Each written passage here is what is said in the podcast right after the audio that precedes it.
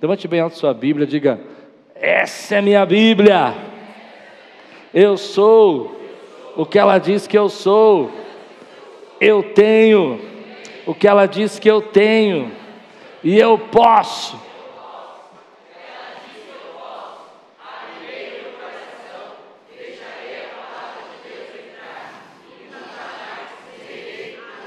Amém. Provérbios capítulo 16, versículo de 1 a 3. Tem textos que falam no nosso coração mais do que os outros, e esse é um texto que fala muito ao meu coração, porque é um texto que meu irmão pregou no meu casamento. É, eu era um garoto agitado, cheio de sonhos e planos e projetos, e o meu irmão me deu uma sabatina no meu casamento. Pregou esse texto aqui. Se você está pronto, diga: Estou pronto. O coração do homem pode fazer planos, Provérbios 16, versículo 1 a 3, mas a resposta certa vem dos lábios do Senhor. Todos os caminhos do homem são puros aos seus olhos, mas o Senhor pesa o espírito. Confia ao Senhor as tuas obras, e os teus desígnios serão estabelecidos. Lindo, né? Vamos orar. Senhor, fala conosco, traz a tua palavra ao nosso coração, que venha agora o teu Espírito, alimenta, direciona, cuida, em nome de Jesus. Amém. Quando começa um novo ano, a gente tem um monte de ideias assim. É com você assim também? Quero fazer isso, quero fazer aquilo, quero começar aquilo, quero projetar. Não, já, já, já vou comprar uma balança esse ano agora para pesar o é, tem umas baratinhas agora que faz até biopedância, já até pesquisei. Não é assim? Só eu sou assim ou não? Acho que todo mundo é assim, né? E é gostoso ser assim. Eu acho que é legal. Eu não sei, tem um pessoal mal-humorado na internet. Não faça lista. Que negócio de lista. Faz lista, faz o que você quiser. Seja feliz, né? Um pessoal mal-humorado, né? Não, porque você faz lista, eh, não acontece. O que não aconteceu, tudo bem, mas pelo menos você pensou em alguma coisa. Eu acho mau humor isso. Mas o interessante disso é que eu fiquei pensando que quando o ano começa, a gente fica pensando assim: talvez eu faça isso, talvez eu faça. Quem sabe essa viagem que eu esperei tanto tempo aconteça, quem sabe esse curso que eu queria fazer aconteça. Não, esse ano eu vou falar inglês. Tá fraco, mas tá ficando bom. Eu vou acertar. É, coisas ruins também a gente pensa: esse ano eu vou emagrecer. Como é ruim pensar isso, eu acho. Não, é ruim pensar em emagrecer? Não. Eu tenho uma teoria para isso. Quando eu era pequeno, minha família era muito pobre, a gente comia ovo. Agora que eu posso comer carne, eu tenho que comer ovo. Eu queria entender por que isso. Que sofrimento que é a vida, né? Em pequeno era obrigado, agora que é adulto, não tem jeito. Bom, vamos lá. Tem tantos sonhos, tem mudar hábitos ruins. Esse ano eu vou ler aquele livro, eu vou fazer. Eu acho isso legal, é natural isso. E eu acho que isso é, e por isso que eu disse que tem gente mal-humorada na internet. Não, porque Deus não está nas suas listas. Eu não sei, eu gosto de fazer lista. Eu tenho um diário que lá está escrito minhas listas dos últimos seis, sete anos. Eu acho uma benção. Aí eu falo, ah, isso aqui não deu, mas isso aqui deu. Isso aqui não aconteceu, mas Deus fez isso, que tremendo, né? É muito gostoso. Mas tem três coisas, que eu já falei isso aqui uma vez nos dízimos, rapidamente, que são os pensamentos que eu gosto de parar no final do ano e, fazer, que são três ideias muito simples, ideias que eu aprendi no decorrer da minha vida, estudando, pensando. A primeira delas é o que eu preciso melhorar. Sabe aquele momento que você tem que parar e falar assim: olha, tem muitas coisas boas na minha vida, mas tem coisas que eu preciso melhorar. E foi bênção isso na minha vida ter feito o ano passado, porque quando Deus falou comigo no passado o que eu precisava melhorar, Deus falou sua saúde. Olha que tremendo. Eu não tinha nada, mas eu precisava melhorar minha saúde. E pela graça de Deus, tentando melhorar minha saúde, fazendo uma série de coisas para melhorar minha saúde, encontrei algo que eu precisava tratar. Como Deus é bom, né? Melhorar tem dois aspectos. Tem coisa que já está bem na tua vida, que está legal, mas pode, pode ser melhor. Não tem? Então, quando você começa a olhar a sua vida assim, você fala: olha, minha vida está legal aqui, eu estou funcionando, Porque, por exemplo, eu pensei em uma coisa que eu quero melhorar esse ano, só para dar um exemplo prático do que eu estou dizendo. Eu acho o podcast nosso de liderança sensacional. Eu não sei se você gosta, não, mas para mim, eu, eu aprendo demais. Eu chamo os convidados. Olha quem já entrevistei esse ano, tanta gente legal que eu entrevistei, que aprendi, que eu pude sentar com essas pessoas e fazer perguntas, não é? Muito legal. Mas eu pensei que eu tenho que melhorar. Acho que dá para melhorar. Não é legal pensar assim? Talvez fazer outras conexões com gente que eu não fiz ainda. Então é legal quando você pensa. E tem outras coisas que eu chamo de muros caídos. O que é muro caído? É uma coisa que está boa, mas que abriu uma brecha, o muro quebrou e você precisa fechar essa brecha. Às vezes seu relacionamento é uma bênção, está legal, mas você percebe que alguns muros caíram no seu relacionamento. A igreja é assim, a igreja é, é incrível pastorear uma igreja, porque parece simples, mas a igreja é assim, você está tapando esse muro aqui, está uma bênção, está furando o outro lá. E, e a vida do pastor é essa, é relevantar muros que caem. Às vezes você tem um ministério que estava super legal em 2019, aí veio a pandemia, por exemplo, os jovens sofreram muito na pandemia, e aí em 2022 a gente tem que levantar o Ministério dos Jovens, tem que fortalecer. Aí cria-se o mentoring, começa a trabalhar é, com, com os, os plugados de outra maneira. Não podemos mais fazer os, os, acampamentos de imersão, que era uma bênção, porque não pode é, reunir tantas pessoas. Que Deus quiser, voltamos esse ano. Mas é muro que cai, que a gente precisa levantar. Quando a gente olha assim, parece pesado, mas dá um direcionamento para a nossa vida. Então você fala: Isso aqui está muito bom. Vou trabalhar mais nisso, estou curtindo. Então a primeira pergunta é essa: o que eu preciso melhorar? Quer guardar? Quer guardar na sua mente? Repete aí: o que eu preciso melhorar? Deixa o Espírito falar com você. Por exemplo, como Deus falou comigo: você precisa melhorar a sua saúde. Eu falei: ok, vou fazer exames, vou fazer tratamentos, vou procurar, vou fazer acompanhamentos. E num desses descubro aí que eu tinha uma cirurgia emergencial para fazer na cabeça, no cérebro. Deus é misericordioso. Se eu não tivesse ouvido que eu precisava melhorar. E aí muita gente não percebe, depois vai culpar a Deus, porque Deus está falando com você que você precisa melhorar alguma coisa. Eu não quero assustar ninguém com a saúde, foi a minha experiência. Talvez Deus vai falar outra coisa para você. Eu não sei. Por isso que eu estou pedindo para você orar por isso. O que eu estou dizendo para você é que quando você negligencia aquilo que você vai, precisa melhorar, o muro cai todo. E aí você começa a receber problemas. Invasores entram por esse mundo, muro caído, e você começa a ter problemas que não precisava ter.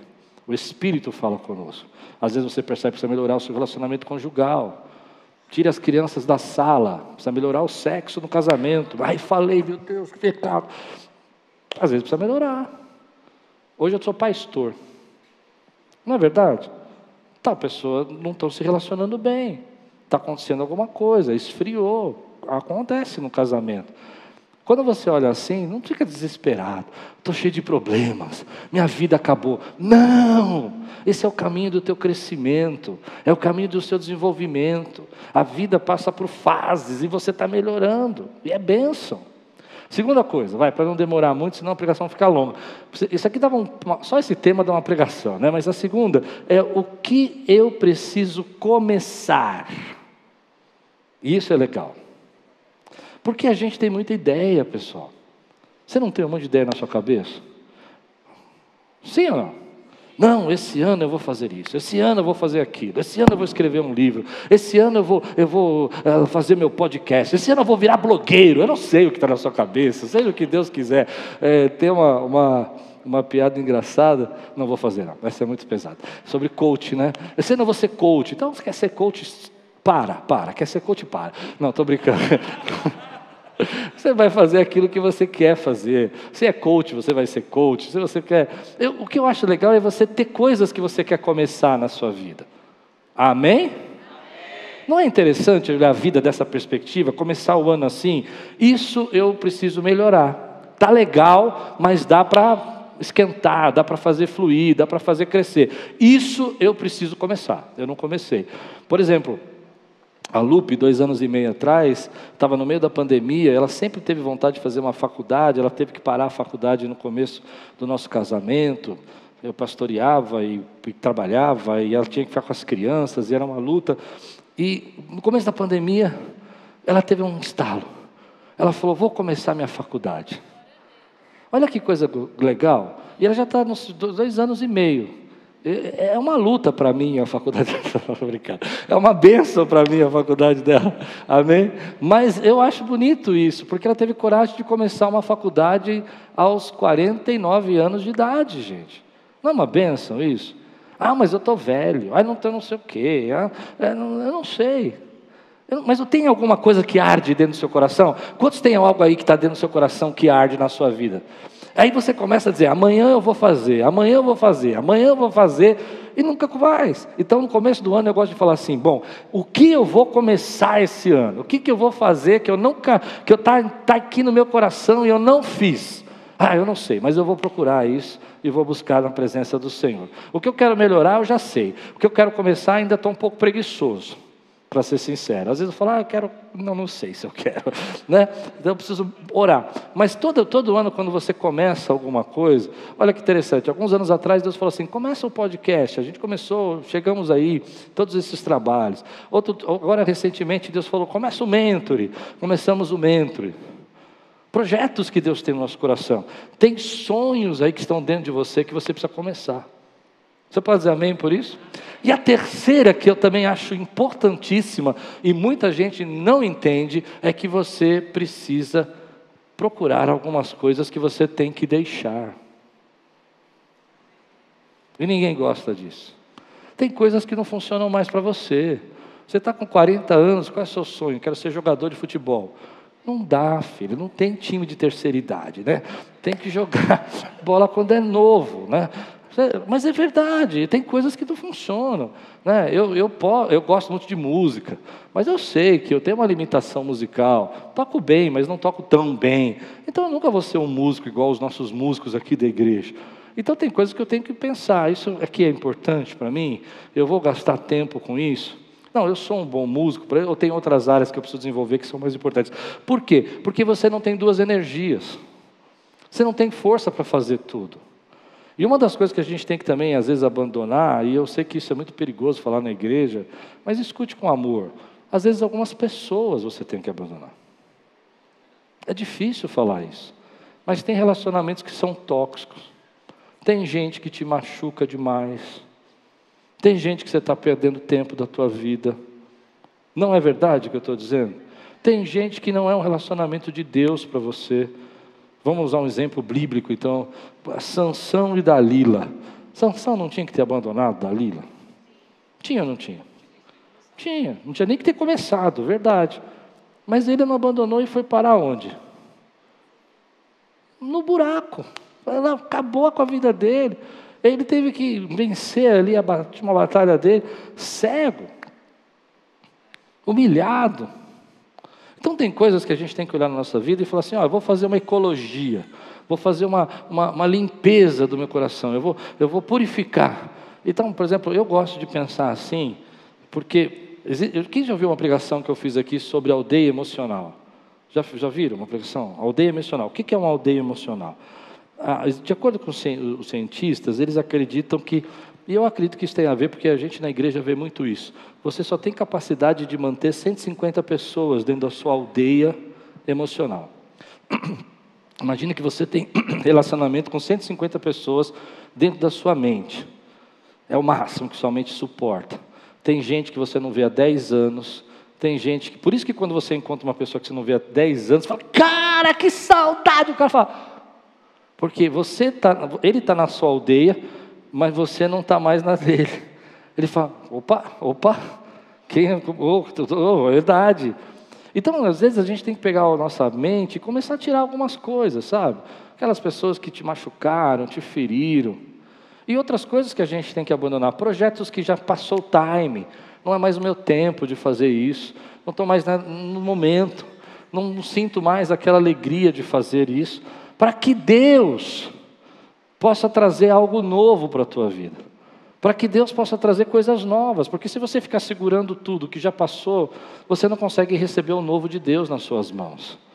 E às vezes a gente não percebe isso, que tem coisas que nós temos que deixar. Eu fiz um podcast, quem quiser escutar, chama, o tema é meio forte, chama Vacas Sagradas. O que, que são vacas sagradas na, na, liderança? É aquilo que você institui como algo que é intocável, imutável, que não pode ser mexido e que na verdade não serve mais para nada. E você fica mantendo aquilo. Não funciona mais, não é mais assim que as coisas acontecem.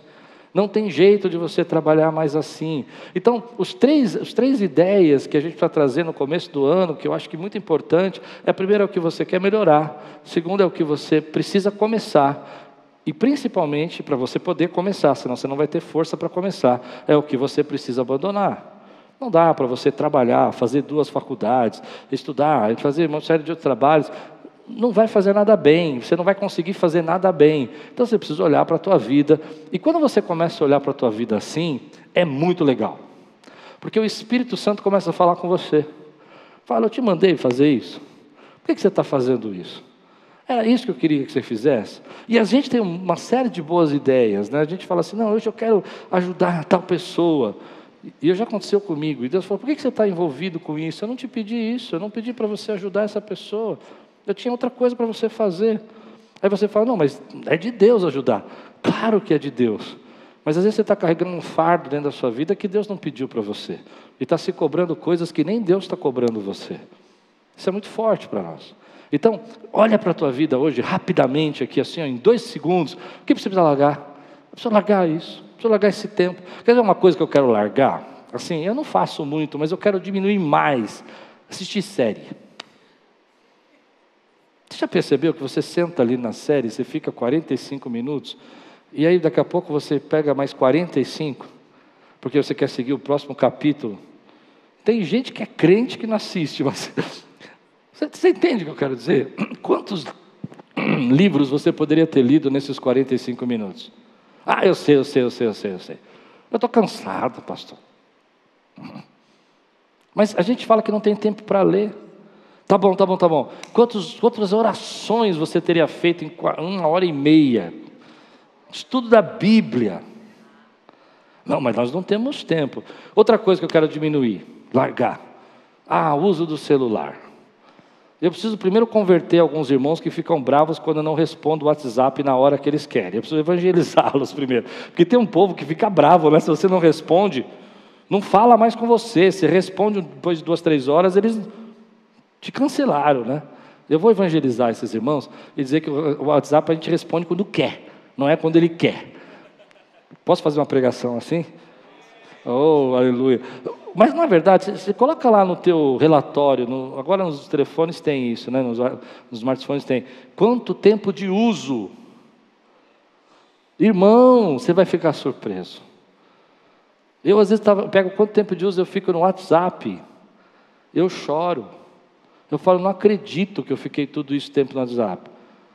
Porque a gente não percebe. Às vezes você fala, às vezes numa manhã, no meio da ginástica, Kelly, eu respondo 10 a 15 pessoas. 15. Faz uma barra. Irmão, estamos aqui, estamos juntos. Levanta um peso. Pode comprar, irmão, pode comprar. Vamos continuar essa obra aí, vamos terminar. Entende? Deus tem algo novo para a tua vida. Mas isso só vai funcionar, só estou no começo da pregação, isso só vai funcionar se você decidir. Por isso o tema de hoje é o poder da decisão. O tema de hoje é esse, é o poder que você tem de decidir. E o texto que a gente leu, ele fala sobre isso. Ele fala: do, do homem vêm os planos, ou seja, o homem tem esse poder de fazer plano, e tem poder para decidir, e tem poder para dizer: eu vou desligar meu WhatsApp, eu vou fazer, eu vou ler a Bíblia. É uma decisão, eu vou cuidar da minha saúde, eu vou fazer aquele sonho que estava adormecido. Você às vezes acha que não, mas quanto menos você decide, já tomou uma decisão, a decisão de não decidir. Então Deus precisa falar com você hoje que você tem esse poder nas tuas mãos, que não vai vir um anjo do céu e dizer: Eu estou decidindo por você, vai se exercitar. o anjo do exercício, acabei de batizar. Não tem esse anjo, irmão, não tem, perdão, irmão, é brincadeira, mas não tem esse anjo. O que Deus vai fazer na tua vida vai começar com uma decisão. E uma coisa que eu aprendi esses anos todos é que existe uma ciência, um estudo verdadeiro sobre a decisão, que eu não sabia. Por que, que, é tão difícil a gente decidir? Por que, que, é tão complicado? Porque tem uma ciência por trás da decisão que a gente não entende. A gente acha que decisão é só falar, ah, eu decidi, pronto, a partir de hoje eu vou fazer isso, eu vou fazer aquilo. Não, não, não, não. A, a decisão ela tem alguns princípios, alguns, algumas atitudes, por isso que é um poder que você precisa ter. Porque a primeira coisa que você vai precisar para decidir é estar indignado. Diga aí, indignado. E vou explicar isso para você. Enquanto você não ficar indignado, você não vai decidir nada. Dá para entender? Vou dar um exemplo. Quando você chega no médico, o médico olha para você e fala assim: se você não emagrecer, você vai morrer em três dias. Você sai indignado. Meu Deus, por que, que o senhor permitiu isso? E Deus lá do céu olhando falou assim: Eu não mandei você comer todo aquele torresmo, eu não mandei você comer toda aquela feijoada. Parece brincadeira, mas é assim que a gente está levando a nossa vida. Existe um poder da nossa decisão. E aí, o que, que o médico fez? Por que, que ele deu aquele susto? Ele não sabe se você vai morrer daqui três dias ou três meses. Ele te deu um susto, porque ele vai te provocar o quê? Indignação. Fala, não, eu não vou morrer nada. Eu não vou morrer nada. Tem que ter um jeito. Aí você começa a tomar vitamina, começa a tomar remédio, começa a fazer, olhar blog de exercício, nutricionista. É assim ou não é? Eu estou falando um assunto chato que é regime, mas eu posso falar outras coisas. Começa a ter uma briga na tua casa, começa a ter uma batalha no teu casamento. Aliás, isso até às vezes se torna uma coisa errada da maneira que você está vivendo, porque você espera explodir para ficar indignado.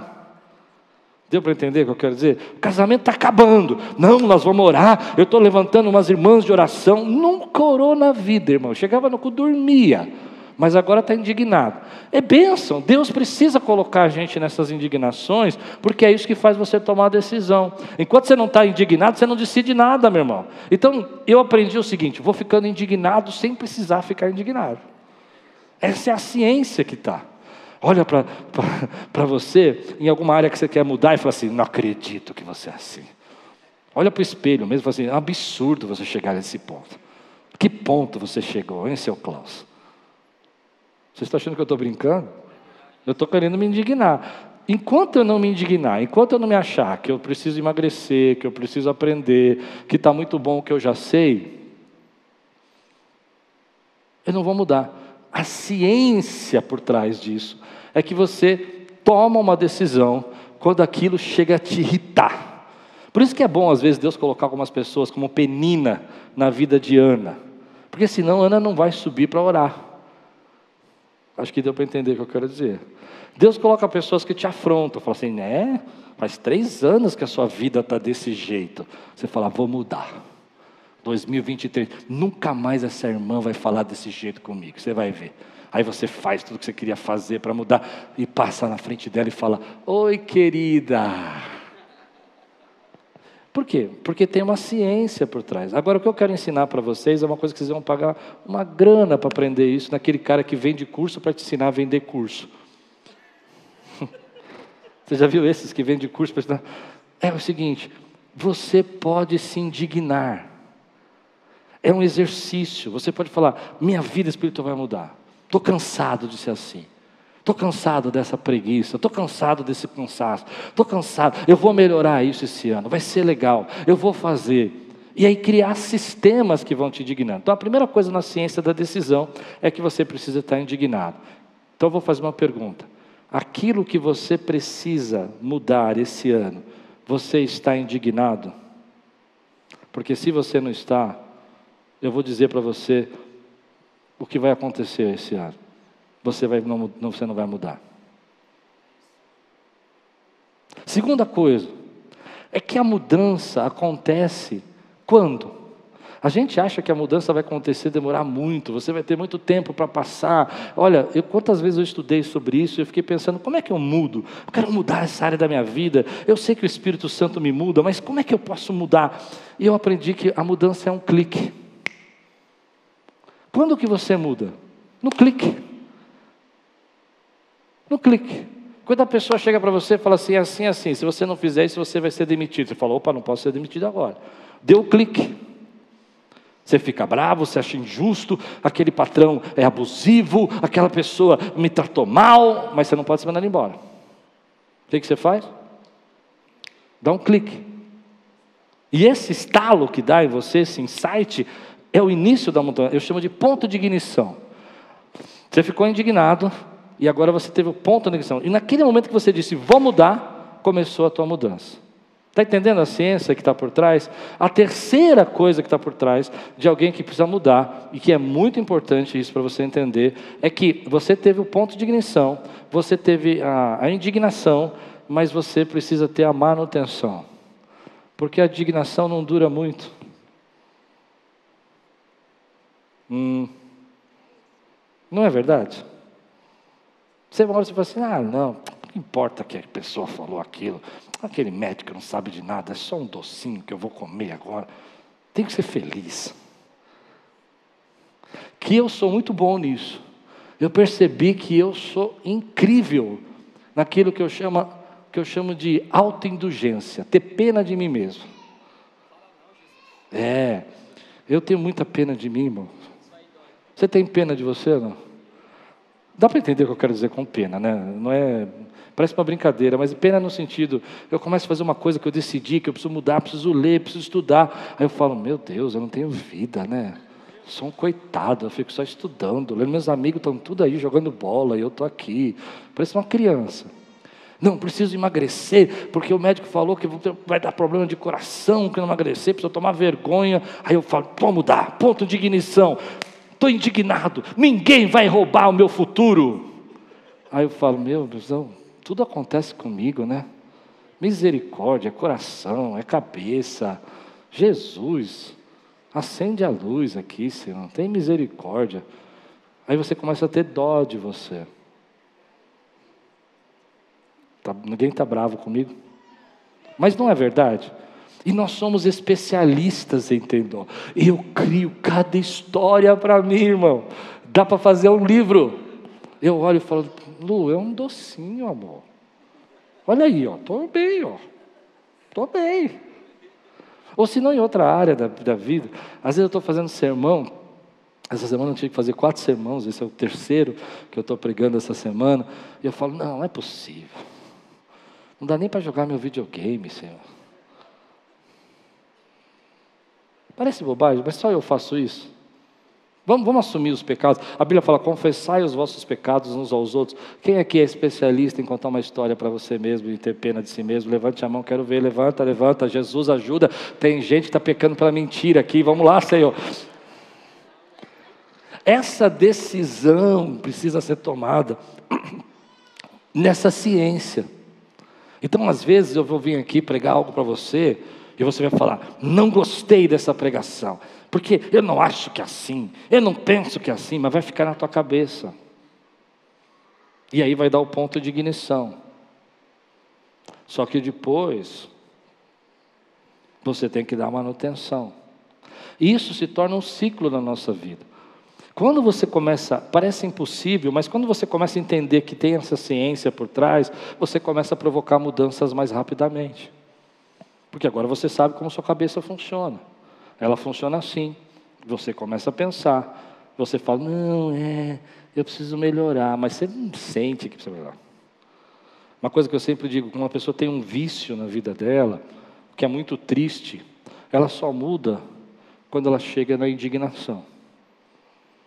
Enquanto ela está indo para o fundo do poço, mas ela não enxerga o fundo do poço, você pode tentar ajudar ela o máximo que for, e ela vai dizer para você: Eu não estou nesse lugar ainda. Eu paro a hora que eu quiser. Ela para a hora que quiser? Não para. Mas quando ela chega no fundo do poço, se der tempo, às vezes não dá tempo, infelizmente, aí ela fala: Não, eu preciso fazer alguma coisa. Eu preciso parar com isso aí. Não é brincadeira. eu tenho que cuidar do meu filho. E aí ela tem que, aí é o quarto, e eu vou terminar essa parte agora, o quarto, ela tem que colocar um propósito. Não, eu não posso morrer agora que eu tenho que cuidar do meu filho, então eu preciso largar esse vício. Mas eu preciso primeiro estar indignado e acreditar que isso vai acabar comigo. Entende? E aí eu vou colocar um propósito. Então vamos lá. Preciso aprender inglês. Preciso mesmo? Agora com o Google traduz tudo, gente. E agora o Elon Musk inventou uma inteligência artificial, vocês viram isso? Misericórdia, o negócio lá é, é, é não sei, irmão, aquilo lá é, é estranho. Coloca lá uma palavra, lá vem artigo, vem tudo que você quiser. Então você fala, para que, eu vou aprender inglês? Agora o, o, o Instagram você só clica lá, traduz. Isso é um botãozinho. Né? Não, e tem outra. Eu, eu, eu, tinha um objetivo que o inimigo me roubou. Satanás é tão sujo que ele fez o YouTube inventar a tradução simultânea da pregação. Do diabo isso. Porque agora aperta a tradução simultânea da pregação, não preciso mais aprender inglês, não preciso mais estudar inglês. Já vem a legenda em português. Entende? Então, às vezes, o seu objetivo ele precisa ser repensado. Então, para que eu quero aprender inglês? Se vai, antigamente meu objetivo para aprender inglês é que eu precisava entender as pregações, precisava entender as mensagens, precisava estudar. Eu demorava muito para um livro ser editado no Brasil, tinha um objetivo. Agora, pega lá o, o Kindle lá, ele traduz para você a página inteira. Entende?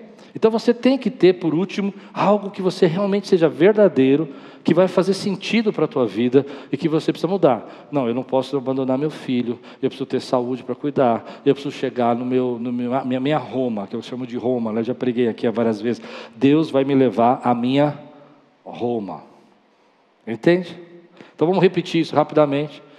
Muda tem poder de decisão, porque você pode escolher, você pode decidir, mas você precisa entender uma ciência que está por trás disso. Só para você lembrar o que eu falei, a primeira delas é que você precisa estar indignado, ter uma certa revolta, tem que acabar isso hoje. Chega, basta, basta, sabe aquele basta que você fala, agora acabou, com aquela raiva, mas lembra que isso não vai durar muito, vai te dar o ponto de ignição que é o segundo ponto, que você fala, basta, agora vou começar. E é o clique que deu a mudança. Mas você precisa entender que você é um bom sabotador. Que você sabe se sabotar muito bem, fazer biquinho, ficar irritado, ficar nervoso, angustiado, depressivo. Eu fico depressivo. Eu falo, meu Deus, que coisa, como é duro viver essa vida. Não é assim? E por final, eu preciso entender que para eu sustentar essa indignação, eu preciso ter um objetivo concreto na minha vida. Concreto. Agora, quando a gente olha para isso, onde que está essa ideia na palavra? Porque o que, que a Bíblia está dizendo para nós é que de nós procede os planos os pensamentos dos homens são seus caminhos, mas o Senhor dirige os seus passos. E aqui está algo importante. Esse versículo vai lembrar que enquanto somos responsáveis por nossas próprias decisões e ações, precisamos decidir, precisamos tomar essa, essa força, essa indignação em algumas áreas. Esse ano minha vida de oração vai mudar e eu preciso orar mais, eu preciso ter uma comunhão maior com Deus. Eu estou perdendo tempo para isso e Deus Senhor, eu não quero mais perder, o diabo está me batendo, o inimigo está se levantando na minha casa, eu vou me posicionar. Eu preciso entender que é o Senhor quem controla o final das nossas vidas. É Deus quem controla a nossa vida. E aqui está um segredo para nós: convide Deus para fazer parte dos seus planos. Convide Deus para sentar com você e conversar com você sobre os projetos que Ele tem para a sua vida. E por que, que você devia convidar? Porque os planos do Senhor são melhores, os planos do Senhor são maiores. Porque, segundo, você precisa pedir para Ele para que você consiga manter a rota. É Ele que te sustenta, é Ele que te fortalece, é Ele que faz você manter o caminho. Porque os planos dele já vêm abençoados. O dia que eu entendi isso, lendo um livro há muitos anos atrás de Sam, Sam Tip, que era um, grande autor sobre oração, ele falou uma frase que eu nunca mais esqueci. Ele disse assim: Olha, quando você orar e pedir os planos de Deus, não os seus, porque a gente ora para Deus abençoar os nossos planos, mas você pediu os planos de Deus para a sua vida, os planos dele já vêm abençoados para a sua vida, já vem decretada a vitória sobre a sua vida. Então aprendi a orar pelos planos de Deus. O que, que eu preciso mudar? Agora você está entendendo o que eu estou pregando desde o começo. Por que, que eu preciso melhorar?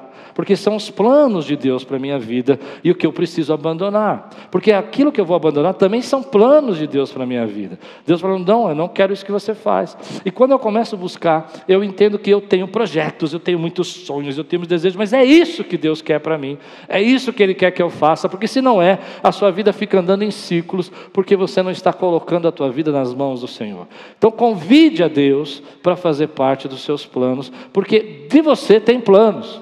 É a sua natureza, é a sua ideia. Tem projetos adormecidos, mas tem planos que são de Deus para você. E é Ele quem vai realizar esse plano, é Ele quem vai fazer acontecer esses planos na sua vida. Quando você começa então a entender isso, você vai lembrar de um versículo de Jeremias 29 que eu amo e eu tenho usado esse ano todo como meu lema, porque eu bem sei, diz o Senhor, os pensamentos que tenho a teu respeito. Deus pensa a teu respeito. Eu não sei se você acha incrível isso, mas Deus pensa a teu respeito. Mas não adianta Deus pensar a seu respeito se você não usar o poder da decisão. Se você não decidir, Deus pensa em te chamar, Deus pensa em te usar, Deus pensa em te derramar novos dons, Deus pensa em te fazer caminhos novos, Deus pensa em restaurar a sua casa, mas a decisão é sua. Por isso eu comecei dizendo para você: Deixe Deus mostrar aquilo que precisa melhorar na tua vida, porque você precisa entender que esse texto diz muito para mim que assim, diz o Senhor, pensamentos de paz e não de mal, para vos dar o fim que esperais. Eu fico pensando, o que Deus está pensando da Quírios esse ano? O que Deus está pensando de você em 2023? Quais são os pensamentos que Ele tem para você? Talvez você tenha coisas aí que você nem imagina que Deus pensou para você. Eu acredito, eu tenho orado muito por isso esse tempo, que Deus tem alguns pensamentos a meu respeito que Ele não revelou a mim, que vão ser surpresas maravilhosas para a minha vida, mas que eu nem consigo sonhar nem consigo imaginar, mas que Ele vai trazer para a minha vida, mas eu vou precisar ter o poder de decidir. Eu quero viver isso, eu vou aceitar isso, eu vou me indignar por isso, eu vou viver. Deus tem dons para derramar na minha vida, e Ele diz: Eu vou derramar dons na sua vida, mas você precisa decidir que vai buscar o Espírito Santo, porque você está indignado dessa vidinha meia, meia, mais ou menos, você está indignado de ter só meia porção, você quer porção porção dobrada, quer porção dobrada do Espírito Santo na tua vida. Então você olha para você e fala: chega, basta, eu estou indignado, e comecei a queimar, comecei, mas vai vir, vai vir. Ah, é muito difícil, né? Oro, oro, Deus não responde. Por isso que eu disse tudo isso. Porque eu fico imaginando o que Deus está pensando a nosso respeito. Tem coisas tremendas que Deus guardou para nós. Tem planos, tem viagens, tem projetos, tem conquistas. Essa semana eu estava orando muito gostoso, uma oração muito gostosa ali com Deus. E aí eu tirei uma palavra. E eu tirei uma palavra, eu gosto de fazer isso às vezes, e apareceu lá um, algo que eu escrevi na palavra em 2010. E quando eu li o versículo, nós estamos em 2023, algo falou no meu coração eu comecei a cumprir essa palavra na sua vida. Eu já tinha esquecido, mas Deus tem pensamentos ao seu respeito. Você precisa entender, querido, que a gente joga muita culpa em Deus porque a gente não decide o que Deus quer que a gente decida. É verdade. As coisas vão acontecendo na nossa casa, e você fala, ah, deixa para lá. A coisa vai acontecendo na sua vida e você fala, deixa para lá. E chega uma hora que a vida cobra. Ah, eu não vou na igreja porque ah, eu, tô, eu quero ficar em casa. Eu, não, eu, eu falo isso com amor, eu não falo isso para acusar, nem para pesar. Mas pensa comigo, querido. Se minha mãe não tivesse me arrastado para a igreja, vou repetir. Se na minha adolescência minha mãe não tivesse me arrastado para a igreja, será que eu seria o homem que eu sou hoje? Eu não seria. Porque as pessoas que eu ia andar elas não iam me levar para um bom caminho. Os meus amigos naquela época não iam me levar. Eram gente que eu precisava abandonar. E graças a Deus, porque minha mãe falou um dia para mim assim: quem manda nessa casa sou eu. E enquanto você morar aqui, domingo você vai para a igreja comigo. E hoje a gente fica com tantas coisas. E aí um dia, eu lamento isso, sabe? Eu falo com muito amor isso. Um dia teu filho vai perguntar quem é Jesus para você. Você já imaginou que situação? E aí você vai vir indignado, procurando uma igreja maravilhosa que vai salvar o seu filho de tudo aquilo que você ensinou errado. Pronto, falei. É duro o que eu estou falando, mas é verdade. Em 15 dias a gente tem que salvar o menino. Entende? E a vida inteira ele olhou para você e não viu você orar, não viu você amar a palavra, não viu você ler a Bíblia. Eu estou errado no que eu estou dizendo, meu irmão? Minha mãe doente, o que marcava a minha vida era ver minha mãe de joelho orando por mim, falando: Deus salva o Klaus. Eu falo: como que essa mulher ora, gente? E o que eu tenho de memória da minha mãe não é os surtos, não é às vezes que ela me bateu com muita força. Que eu tenho de memória da minha mãe oração, clamando a Deus, falando para mim: Temor a Deus, filho. Você precisa ter temor a Deus. Então a gente tem que tomar uma decisão e convidar a Deus, sentar na mesa com a gente e falar: Deus, quais são os seus projetos? Quais são os seus planos para meus filhos? Eu sei. Eu vou dizer uma coisa que talvez eu esteja falando até um pouco duro com você, mas a gente precisa falar um pouco sobre isso. Tem muita gente que vai ouvir essa pregação na internet também. A gente está investindo muito na educação dos nossos filhos e isso é legal. A gente está investindo muito na saúde dos nossos filhos e isso é legal. Mas a gente não está investindo na mesma proporção na vida espiritual dos nossos filhos. E eu vou dizer uma coisa que vai chocar: a vida espiritual não acontece dentro da igreja. Vida espiritual acontece dentro de casa. A igreja é uma consequência. A igreja é uma consequência. Então, quando eu olho para isso, eu fico pensando: você tem o poder da decisão.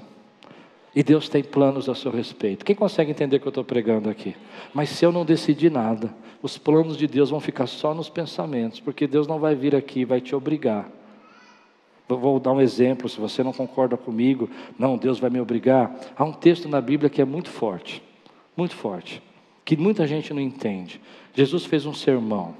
Jesus pregando para os seus discípulos, ele fez um sermão. Escute mais dois minutos só, olha, fez um sermão.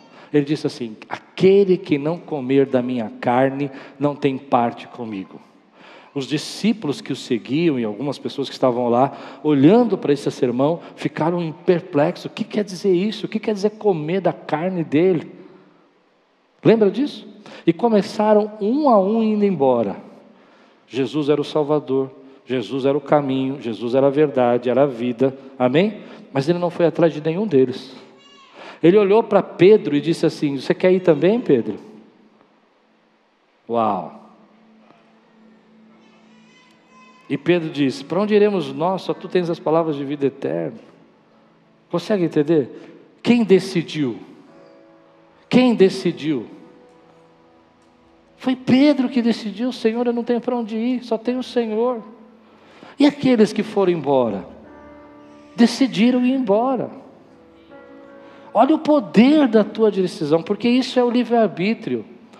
E por que, que não precisa, por que, que tem que ter livre-arbítrio? Por que, que tem que ter esse poder da decisão? Por que, que a gente tem que ter escolha? Por que, que a gente tem que poder dizer sim ou não para Deus? Por que, que ele não desce aqui e fala, vai se converter agora? não seria mais fácil? Como eu gostaria que Deus chegasse para mim e falasse assim, vai mudar. Porque não existe amor sem livre-arbítrio. Se você não puder decidir amar a Deus e escolher amar a Deus, você vira um robô que é obrigado a amar, porque Ele te programou para fazer isso. Deus não quer isso. Deus quer que você o ame. E para você o amar, porque Deus é amor, você precisa usar o seu poder de escolha. Porque se eu dissesse para minha esposa, você é obrigado a me amar, seria amor? Se eu dissesse para ela, vou te dar todos os seus presentes que você deseja para você me amar, seria amor? Se eu dissesse para ela, não tem outra escolha, você não me amou, olha, não quero saber, eu vou forçar você a me amar, eu vou bloquear a tua, tua, a tua renda, não vou fazer você crescer, não vai ter nada de bom para você. Seria amor? Mas toda vez que você tem todas as opções, e você diz como Pedro: Para onde iremos nós? Só tu tens as palavras de vida eterna. Você teve o poder da decisão de escolher amar o Senhor. Convida Deus para sentar na tua mesa. Convida Deus para ajudar você com esse poder de decisão e com esse livre-arbítrio. Convida Deus para mostrar o que você precisa melhorar, o que você precisa abandonar e o que você precisa começar. Lembra que você precisa passar por isso. Enquanto você não estiver convencido, acreditando, indignado, que se não mudar, a casa vai cair, você não vai mudar. Então peça para Deus trazer essa indignação na tua vida. Sabe, estou cansado, Deus. Estou cansado disso. Eu quero ver mudança. Basta, basta. Sabe aquele basta que você dá? Acabou hoje, terminou agora. Isso não vai perdurar mais. Que Deus te dê esse esforço, esse poder. Eu vou continuar essa palavra à noite que a Bíblia diz, com espírito de ousadia. Com espírito de ousadia. Deus não te deu espírito de covardia, Deus te deu espírito de ousadia. Para você decidir aquilo que Deus tem para você. E que assim fazendo, decidindo aquilo que Deus pensa a seu respeito, conhecendo os pensamentos de Deus a seu respeito, você possa ter um ano 2023 sensacional com a presença de Deus na sua vida. Mas o poder está nas tuas mãos. Você pode decidir continuar na mesma, viver do jeito que você está vivendo, tá bom, sem precisar melhorar nada, sem precisar abandonar nada, sem precisar começar nada. E isso vai durar algum tempo. Escute, dura um tempo, dura um tempo. Só que chega uma hora que aquilo que você semear, e ou aquilo que você não semear, você acaba colhendo na sua vida. Você recebe essa palavra hoje? Então hoje Deus está dizendo para mim e para você: quero sentar na mesa com você. Quero mostrar os meus pensamentos. Quero dirigir e mostrar para você que sou eu que vou conduzir tua vida. Mas é você que precisa decidir as mudanças que eu quero fazer na sua vida. Quero colocar você comigo aqui para mostrar que os meus pensamentos são mais elevados e os meus caminhos não são os seus caminhos, porque os meus caminhos são muito maiores que os seus caminhos. Então senta comigo. Deixa eu te apresentar o meu projeto. Deixa eu mostrar o teu propósito. Deixa eu trazer destino novo. Deixa eu trazer recomeço na tua vida. Deixa eu pegar você e ressuscitar sonhos que estavam adormecidos. Deixa eu olhar para a tua vida e mostrar que eu tenho conquistas que você não imaginava que podia conquistar. Porque eu sou o Deus de toda provisão. Sou o Deus que te levo a superar. Você recebe essa palavra hoje na sua vida, meu irmão? Quantos recebem? Quantos tem algo aqui hoje que precisa se indignar para mudar na tua vida? Se você tem, fica de pé no teu, no teu lugar, quero orar com você. Tem uma coisa que você precisa se indignar hoje, você tem que sair daqui. Eu fui naquela igreja lá, fiquei muito bravo. As pessoas não vão entender. Como assim ficou bravo? Você tem que ir na igreja ficar feliz. É, mas aí naquela igreja, aquele pastor me deixou irritado. Que bênção. Porque foi o ponto da ignição. Foi o ponto da mudança foi o ponto da mudança do seu tratamento, do seu jeito de viver, das direções. E Deus tem destino novo para você. Deus tem conquistas para nós. Vou dar um último exemplo do que eu estou pregando. Lembra Davi derrubando Golias, conquista? Você lembra o que ele fala para Davi? Davi fala para Golias: Você vem contra mim com espada e com lança. Ele está indignado. Ele está furioso, porque não tem, todo mundo é covarde lá. Ninguém enfrenta aquele gigante. Ele é um menino, ele fala: que cambada de folgado. Todo mundo aqui no exército, ninguém faz nada. Ninguém. Quem quer que nós somos o povo de Deus? Dá para entender? Nós somos o povo de Deus. Eu imagino assim. E aí ele vê aquele Golias de 3 metros de altura, vindo na direção dele e fala assim: Tu vem contra mim. Eu não imagino que ele fala assim: Tu vem contra mim com espada, com lança. Não, não imagino assim. Eu imagino assim: Tu vens contra mim com espada, com lança, mas eu vou contra você em nome do Senhor dos Exércitos. É assim que derruba gigante. É assim que derruba gigante. Quando você decide, quando você está indignado, eu decido enfrentar, eu estou indignado e a graça de Deus põe você na mesa e fala: Meu plano para você é que você seja um derrubador de gigantes. Não um pastor. É bom ser pastor, mas eu tenho pensamentos que você não tem a seu respeito. É muito bom você ser um pastor, mas teu pai nem lembra de você, Davi. Mas eu lembro de você e eu tenho pensamentos a teu respeito. Conhece a história? O pai esqueceu ele. Profeta falou: não tem mais nenhum filho, lembra? Mas Deus tinha pensamentos a respeito dele. É bom você ser assim. Tá legal, mas Deus tem pensamentos maiores a seu respeito. Deus te chamou para derrubar alguns gigantes. Levanta a tua mão, fecha os teus olhos e diga: Senhor, eu convido o Senhor para sentar na mesa comigo e trazer os seus planos, os seus pensamentos. Eu convido o Senhor nessa manhã para me ajudar, ajudar a fazer o poder da decisão.